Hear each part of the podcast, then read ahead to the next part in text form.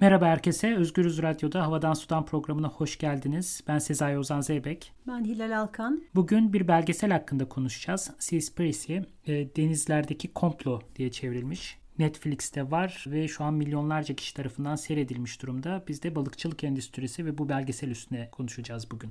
Belgesel izlediğimizde bize epeyce bir sarstı. Hatta hani böyle bu akşam yemeği tabağında bıraktığın yemeğin gece seni uykunda kovalaması tehdidi vardır ya annelerin.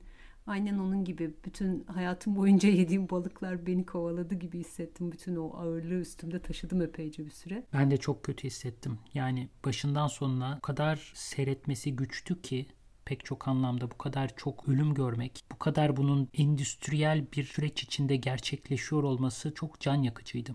Evet yani böyle hani bir balık yakalanmış ve o balık çırpınıyor ve ölüyor bunu görmek gibi değil. Gerçekten büyük bir katliama sürekli her sahnede yeniden şahit olmak gibi. Üstelik de bunu bir şiddet kan gösterisi şeklinde yapmamış belgesel. Yani çok böyle hızlı hızlı geçen, çok kolay takip edilen ama aynı zamanda o esnada çok fazla bilgi edindiğin, böyle nesnel bir tarafı olan bir şekilde anlatmayı başarmış ama yine de o şiddetin etkisinden kurtulabilmek gerçekten çok zor. Belgesel pek çok farklı noktada çekilmiş. Ali Tebrizi dünyayı dolaşarak farklı yerlerde balıkçılığın e, izini takip ediyor. Balıkçılığın da pek çok boyutu var. Bunun sertifikaları var, işte tekneleri var, çalışanların yaptıkları var, balinalar var, yunuslar var, daha küçük balıklar var, e, çiftlik balıkçılığı var. Pek çok boyutu olan çok kapsamlı bir hikaye. Senelerce uğraşılmış bir proje bu arada. Yani öyle hemen hızla çekilmiş bir hikaye değil ve kendi değişim hikayesini de anlatıyor Ali Tebrizi bütün bunları yaparken. Hong Kong'dan, Tayland'dan, Liberya'dan pek çok farklı yerden çekimler var sancılar içinde karnımız ağrıyarak bu hikayenin farklı boyutlarını görmeye başlıyoruz. Seni en çok etkileyen kısmı ne oldu? Etkileyen daha çok yani pek çok sahne var ama beni galiba çok kızdıran birkaç sahne vardı denizleri koruyormuş, okyanusları koruyormuş gibi yapan bir takım örgütlerin balıkçılarla nasıl işbirliğine girdiği, nasıl sahte bir takım sertifikalar düzenlediği ve daha radikal dönüşümlerin önüne nasıl set çektiğini gösterdiği sahnelerde ben gerçekten çok kızdım. Sahte sertifika derken yani bir var olan sertifikanın sahtesi değil herhalde. Sertifika sisteminin tamamen aslında manasız olmasından bahsediyorsun değil mi? Evet yani bir örnek vermek gerekirse balıkçılık yaparken yunuslar da zarar görüyor. Çünkü büyük ağlarla balıklar çekilirken yunuslar da öldürülüyor. Yani doğrudan öldürülen yunuslar var. Bir de ağlara takılan ölen yunuslar var. Bunun olmamasını garanti veren bir sertifika sistemi varmış mesela. Var daha doğrusu biliyordum da. Fakat bunun denetiminin ne kadar olamadığını, olamayacağını öğreniyoruz belgeselde. Kim o e, balıkçı gemilerine binecek ve olanları kontrol edecek ve vesaire bunun e, takibini yapacak mümkün değil. Fakat bu kurum bir sivil toplum örgütü ne kadar çok sertifika verirse o kadar kendini döndürebiliyor. O kadar muteber bir örgüt haline geliyor.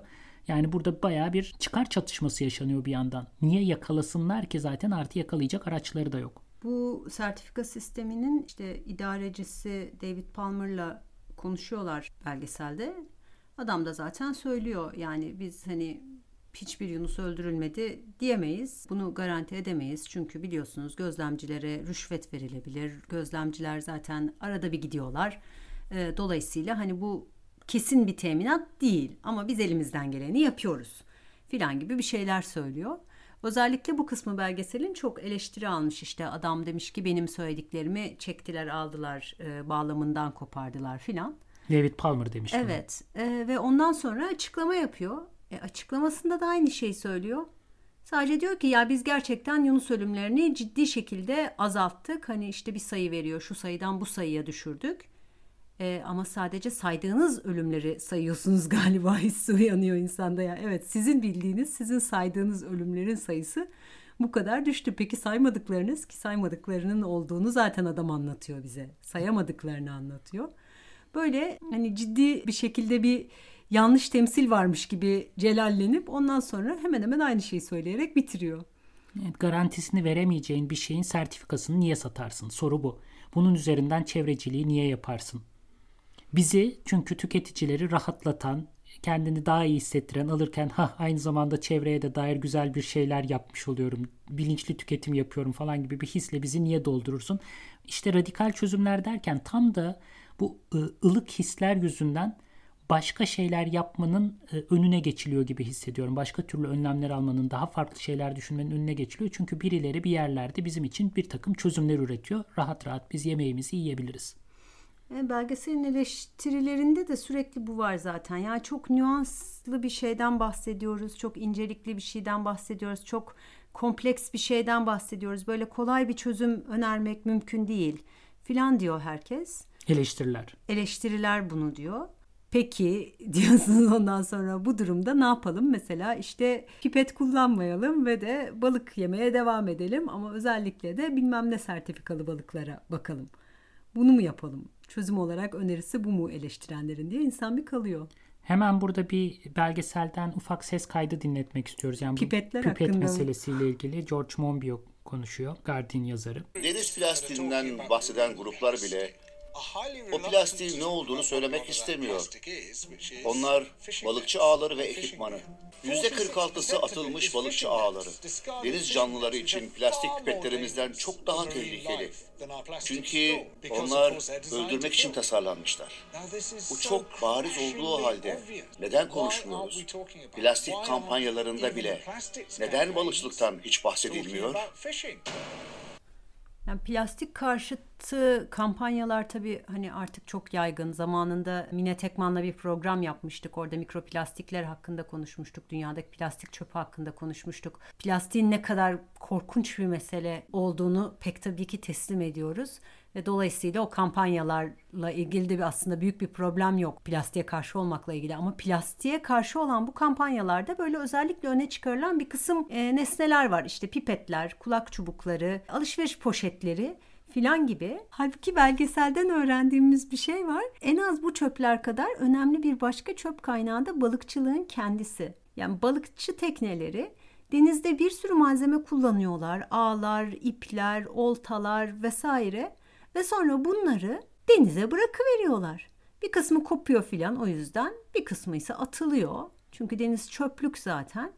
Ve bunlar çok başka türlü bir probleme yol açıyorlar. Yani hani biz balıkların bedenindeki plastikten bahsederken işte balıkların yuttuğu küçük plastik malzemelerden, çakmaklardan filan bahsediyorduk. Ya da mikroplastiğin hücrelere nasıl sindiğinden bahsediyorduk. Yok hayır burada daha büyük bir problem var. Çünkü bu e, nesneler balıkları ve diğer deniz canlılarını yakalayıp öldürüyorlar. Zaten öldürmek için yapılmış nesneler. Evet Monbiot da onu diyor. Yani bu bu tasarım gereği zaten bunu yapacak. Başka ne yapabilir ki? Ya da bunlar işte deniz dibini taramakta kullanılıyorlar ve ondan sonra gidiyorlar bütün bu mercan kayalıklarına dolanıyorlar. Oradaki tüm yaşamı toplu halde yok ediyorlar. Ya gerçekten çok devasa bir problemden bahsediyoruz. Ve benzer bir mekanizmaya denk geliyoruz burada. Çözülebilir olan, tüketici boyutuna erişilebilir olan bir takım çözüm önerileri. Yani pipet kullanmamak bizim elimizde. Bu görece rahat yapabileceğimiz bir şey. Böylelikle kendimizi daha ılık bir iklimde bulabileceğiz. Halbuki balıkçılık gibi dev bir sektörle uğraşmak zor. Zaten kimse e, istemiyor. O yüzden bize kavga edebileceğimiz hasımlar çıkartıyorlar karşımıza bu plastik kampanyaları. Evet yani balıkçıya gidip balığımı yerken kolamın içerisine pipet koydum mu koymadım mı sanki sorun buymuş gibi oluyor. İyi de o, balık o balık yakalanırken yaratılan plastik çöpü o kısmının üzerinde durmuyoruz. Ve gene de şunu deme ihtiyacında hissettim. Yani gene de pipet kullanmayalım. Yani pipeti pipeti savunmak için konuştuğumuz bir mevzu değil bu. Ya Sadece bu yanlış anlaşılamaz yani. Yani neler var? Yani belgeselle ilgili tartışmaları okurken insan yanlış anlamak isterse her şeyi yanlış anlayabilir, her şeyi bükebilir noktasına çoktan geldim. Ama yani ana husus şu mücadele edemeyeceğimiz daha büyük mevzular zaten karşımıza bile çıkmıyor. Sürekli kendimizi iyi hissetmemiz gereken bir rejimin içindeyiz. İyi hissedebileceğimiz ufak mücadelelerle devam ettiriliyor bu kampanyalar. En büyük tehlikesi de bence bu. Evet kendisini kötü hissetmeye zorlananlar çok özellikle çıldırmışlar ya hani kötü hissetmeyi sindirmeye çalışanlar bir tarafa bizim yaşadığımız his buydu. Bir de bana kötü hissettirdi diyerek feveran edenler var. İşte bu bir veganlık propagandası falan diyerek çıldıranlar olabilir. Sorun nedir yani? E, bunu bu propaganda olarak yani çeşitli görmezden gelme yöntemleri var bu arada. Tepkilerin de belli herhalde e, kümelendiği yerler var. İşte bu zaten veganlar diye başladığı zaman sanki olay bitmiş gibi, sanki bu bir cevapmış gibi, sanki bütün o problemleri vegan başlığı altına koyup öteye yuvarlayabilirmiş gibi bir cevap seti var. Bir tanesi galiba ufak sayıları oradan buradan çekiştirip onun içindeki verileri çürütme çabası. Ona evet, dair ne diyorsun? Mesela bu plastik çöpüne geri dönecek olursak işte şeyde belgeselde Monbiot bir çalışmaya referans veriyor. Pasifik Okyanusu'ndaki bir büyük çöp yığınında denizcilik malzemelerinden kalan çöpün %46'yı oluşturduğunu söylüyor. Ağırlık olarak. İtiraz edenler de şöyle itiraz ediyorlar. Olabilir çünkü bu yüzeydedir e, ve ağırlığı ölçülebilmiştir. Halbuki diğer çöpler çözülüyorlar ve denizin dibine gidiyorlar. Evet yani hani gerçekten bir böyle insan kalıyor. E, neye itiraz etmiş olduk şimdi? Aslında daha çok çöp var. Evet. Tamam o zaman. Yani işte bunu diyenler bu arada herhangi insanlar değil, sürdürülebilir balıkçılık gibi kurumların resmi açıklamalarından bahsediyoruz. Yani sayıları orasından burasından çekerek ya bu arada çok zorlu bir iş yapıyor belgesel. Önce onun e, başını söyleyeyim. Hesaplanamayan zaten hani sayıların sahih olamayacağı kocaman bir alanda bilimsel makalelere referans veriyor. Karşı tarafın da aslında reddedemediği bir takım tespitlere ucundan bucağından orasından burasından çekiştirerek işte bir üç balığın bir tanesi kaçak değil, beş balığın bir tanesi kaçak falan gibi ufak oyunlarla ya da şu kadar hayvan değil işte iki buçuk milyon, 250 bin hayvan değil, 167 bin hayvan falan diyerek böyle bir cevap yetiştirme, altını oyma, söyleyenin güvenilirliğini azaltmaya yönelik bir cevap seti var. Bu da galiba ikinci küme. Evet tabii bu cevap setinde ve bu eleştiri e, biçiminde hani dikkate değer olan yani o yanlış olan sayının aslında ne kadar az yanlış olduğunu bize metnin içerisinde gösteriyor ama başlığa baktığınız zaman işte verileri yanlış kullanmış, verileri çarpıtmış, güvenilmez şeylerle, sayılarla hareket etmiş filan gibi büyük başlıklarla karşılaşıyorsunuz. Ondan sonra metnin içini okuduğunuzda e, ya hani bana bayağı önemsiz geldi ya bu bahsettiğiniz fark. Neticede filan dedirten bir şeyler çıkıyor karşımıza. Ki tekrar edelim yani belgesel böyle bir yani bilimsel bir makale kullanmak zorunda tabii ki de gerçek verilere e, bağlanmak zorunda bir şekilde verdiği sayılar ama zaten hesaplayan, hesaplanamayan bir alandayız. Yani o kadar kolaylıkla mikroplastiğin oranını tak diye oradan bulup diğerlerinden ayrıştırıp söylemek mümkün değil. Kimsenin bilmediği bir alanda top koşturuyoruz. Hepsi tahminler üzerine kurulu. O yüzden de yani daha büyük resim diyeceğim şimdi bu tabir aslında o kadar çok gömüldü ama gene de oradaki temel mevzu yani bizim üretim şeklimizin çok ciddi sıkıntıları var. Her anlamda, çevre kirliliği anlamında, e, biyoçeşitlilik anlamında, bizim sağlığımız anlamında hadi her şeyi geçtim. İşçi hakları anlamında ve bütün bunları görmezden gelip de oradaki sayıların %5 daha fazla olduğunu kanıtlamaya çalışmaktaki o çabayı ben bazen anlamıyorum gerçekten. Evet ben de. Yani işte o şeyi hani görüntüyü kurtarmak faaliyetinin bir parçası herhalde. Sonuçta bir şekilde itibarsızlaştırınca sanki söylediği her şey yanlışmış gibi olacak. Onu onu yemiyor ya aslında belgesel. Çünkü gerçekten pek çok anlamda çok güçlü bir iş çıkarmışlar.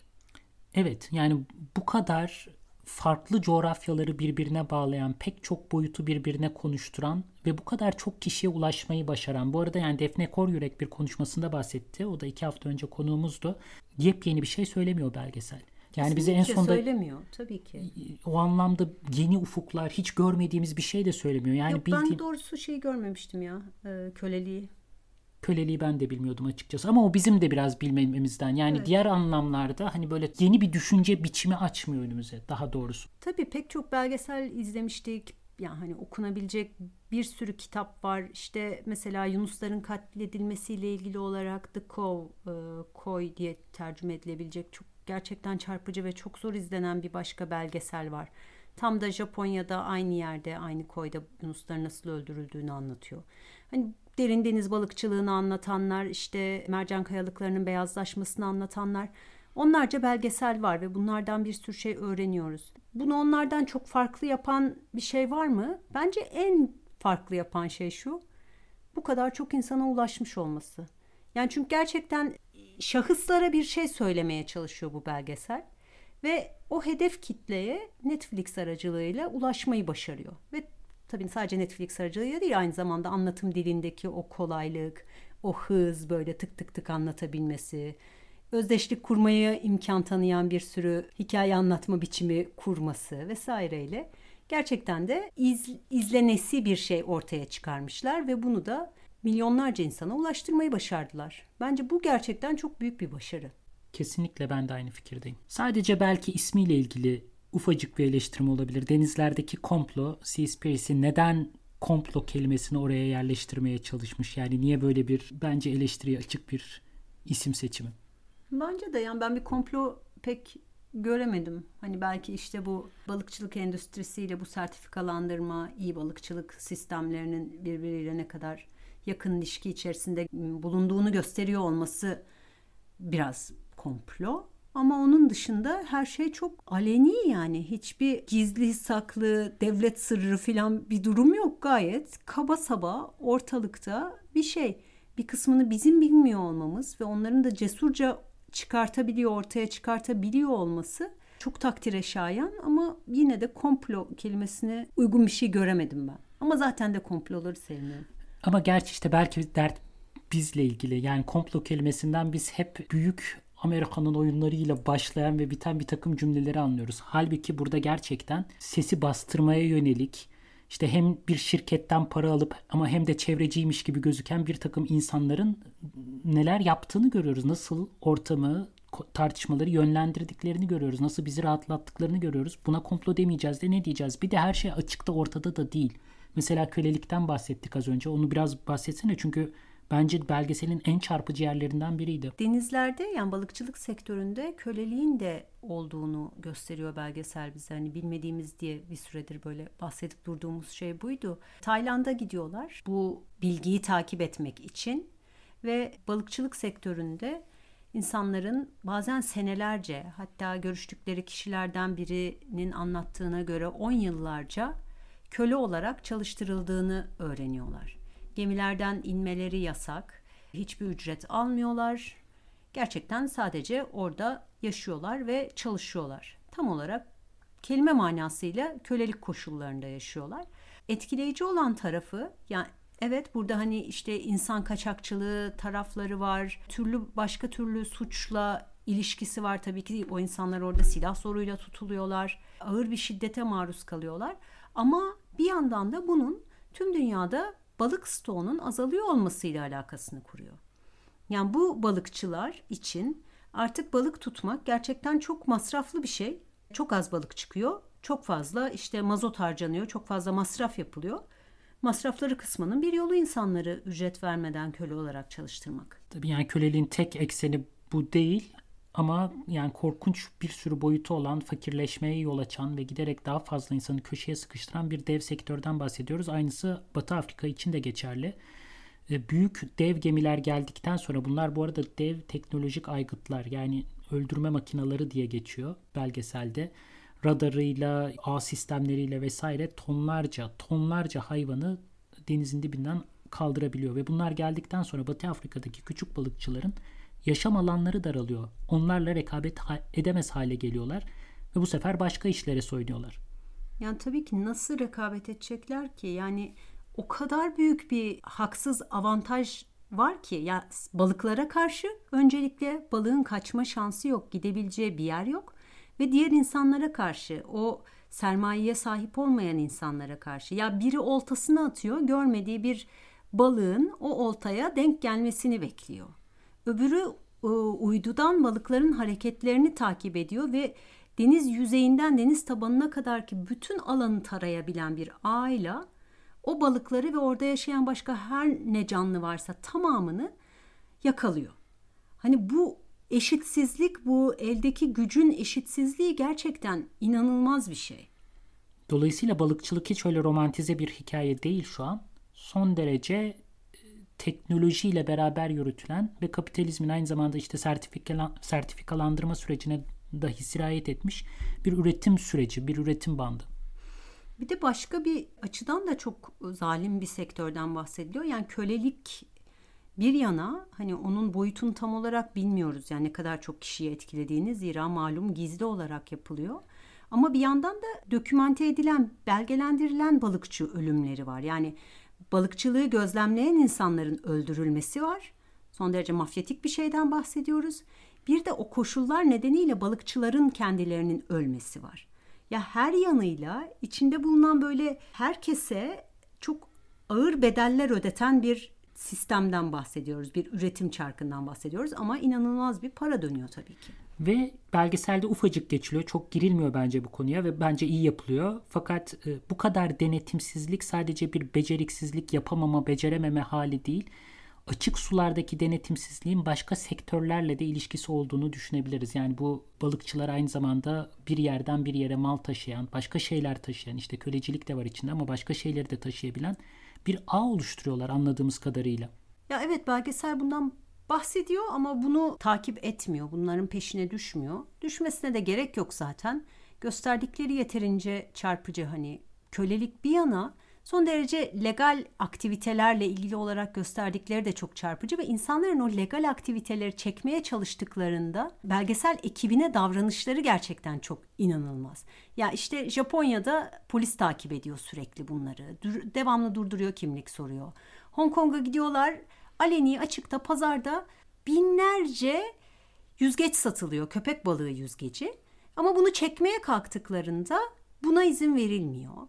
İşte balık pazarına gidiyorlar, balıkların öldürüldüğü yere, hale gidiyorlar. Buralarda kovuluyorlar. Ya aslında sanki herkes bir şeyler biliyor ve herkes bu yaptığı işin kötü olduğunu, problemli olduğunu fark ediyor ve legal olmasına rağmen bunu gizlemek istiyormuş gibi gözüküyor. Bu arada köpek balığı yüzgeci konusu beni gerçekten dehşete düşürdü. Sanırım benim hiç unutamayacağım görüntülerden bir tanesi o dükkanların içerisindeki o kurutulmuş yüzgeçler. Ya insan köpek balığı yüzgecini neden alıp yemek ister? Bütün bir hayvanı koskocaman kaç tonluk bir hayvanı o yüzgeç için öldürüp denize atmak elmas gibi ya. Hiçbir manası yok. Hiçbir hiçbir kıymeti yok. Sadece zarar, sadece cinayet yani. Başka hiçbir şey yok. Evet yani köpek balığının yüzgeçlerini kesip sadece geri kalanını tekneden aşağıya atıyorlar. Böyle görüntüler var. Korkunçtu. Peki en son Faroe Adaları'nda sürdürülebilir balina avcılığı gibi bir hikaye anlatıyor. Orada bir balina avcısı benim öldürdüğüm balina da bir can, tavuk da bir can. Niye ikisi arasında bu kadar fark gözetiyoruz gibi gibi bir cümle ediyor. Ona dair ne demek istersin? Ya o konuşmayı böyle çok da uzun uzun vermiş. Bu insanlar işte senede bir iki sefer balina avlamaya çıkıyorlar. Küçük teknelerle çıkıyorlar. Balinaları sürüyorlar. Bir koyda hapsediyorlar. Ondan sonra da elleriyle öldürüyorlar. Gene böyle tüyler ürpertici bir görüntü yani. Bütün bir koy kıpkırmızı olmuş kanlarından filan. Ama işte hani dev tekneleri yok, korkunç silahları yok filan. Geleneksel yöntemlerle balina avlıyorlarmış. Bu da böyle bir ritüelmiş. O avcının söyledikleri bir balinanın hayatı neden başka diğer bütün canlılardan daha fazla diye soruyor. Bir balinanın hayatı niye diğer canlılardan daha değerli? Ton olarak daha fazla olduğu için mi? Daha ağır olduğu için mi? Memeli olduğu için mi? Bize benziyor olduğu için mi? Daha az sayıda olduğu için mi? Gibi e, sorularla karşılaştırıyor insanı. Ya benim yaptığımı bu kadar vahşi, bu kadar kötü olarak görüyorsunuz da siz oturup her gün hayvan yemiyor musunuz diye Tavuk yemiyor musunuz? Soruyor temel olarak. Evet ve yani o işte mezbalarda öldürülen inekler ya da işte o toplama kamplarında tutulan tavukların hayatları bu balinanınkinden neden daha değersiz? Can bir can değil mi?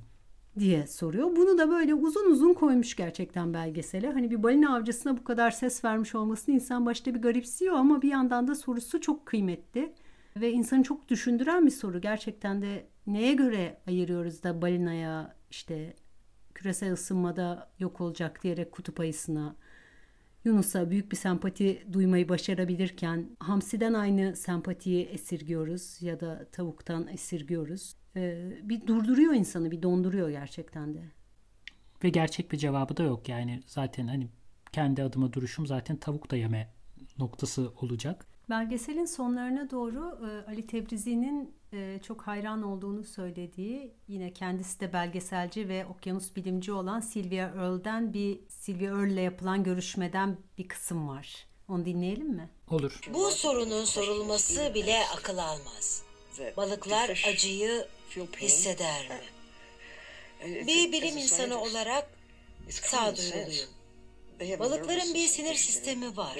Tüm omurgalıların temel özelliklerini taşıyorlar. Öyle bir seviyede hissediyorlar ki insanların öyle hissedebileceğini neredeyse düşünemiyorum. Biz acıyı dokunuşu hissederiz. Balıkların yanan hatları sudaki en küçük hareketleri bile algılar. Bin balığı tek balık gibi hareket ederken görürsünüz. Kimileri balığa ne yaparsan yap zaten hissetmez ya da bilinçleri acıyı anlamaz. Gelecek tehlikeyi algılamazlar diyor. Onlar balıkları hiç gözlemlememiş. Masum canlılara korkunç şeyler yapmayı haklı göstermek istiyorlar. Balıklara öyle barbarca davranmanın aklıma gelen tek açıklaması bu. Peki balıklara barbarca davranılmayan bir balıkçılık mümkün mü? Tartışmanın bir hattı da çünkü bu büyük balıkçılık ve küçük balıkçılık arasında cereyan ediyor. Küçük balıkçılar isyanda. Bu dev makinalarla geldiler ve bizi işimizden, ekmeğimizden ediyorlar diyorlar. Ee, sen ne diyorsun? Ya zor bir soru bu. Hani şimdi biraz önce işte en küçük balık da bir can filan dedikten sonra evet küçük balıkçılar avlansın, büyük balıkçılar olmasın filan demenin zorlukları var ama bir yandan da dünyada gerçekten deniz kıyısında işte nehirlerin kıyısında yaşayan insanlar için temel besin kaynağı balık. Ve bu insanlar tesadüfe bakın ki aynı zamanda dünyanın gerçekten yoksulları. Belgeselin mesajı çok bana çok net geldi. Balık yemeyin diyor. Bırakın yani bütün bu dolambaçlı yolları, sertifikaları, şunları bunları temiz temiz balık yemeyin. En kolay çözümü bu bu işin diyor. Ama bunu kime söylüyor sorusu önemli. Bunu bize söylüyor. Ya yani işte e, şehirli orta sınıflara söylüyor. Yiyecek başka bir sürü şey olanlara söylüyor. O denizlerin kıyısında, okyanusların kıyısında yaşayan yoksul ve balığa bağımlı insanlara söylemiyor.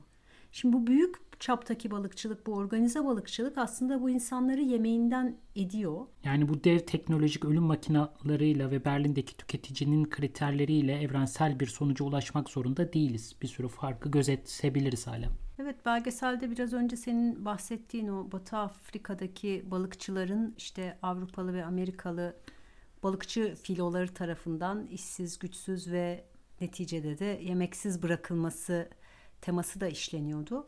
Ya bu çok gerçekten çok önemli bir mesele. Hani ne, nereye doğru akıyor? Kim hangi büyük avantajlarla neyin soyunu tüketiyor ve bunun bedelini kimler ödüyor sorusu önemli. Bunun bedelini şüphesiz deniz hayatı ödüyor. Deniz, denizde yaşayan canlılar ödüyor ama aynı zamanda bunun bedelini çok büyük bir insan topluluğu da ödüyor.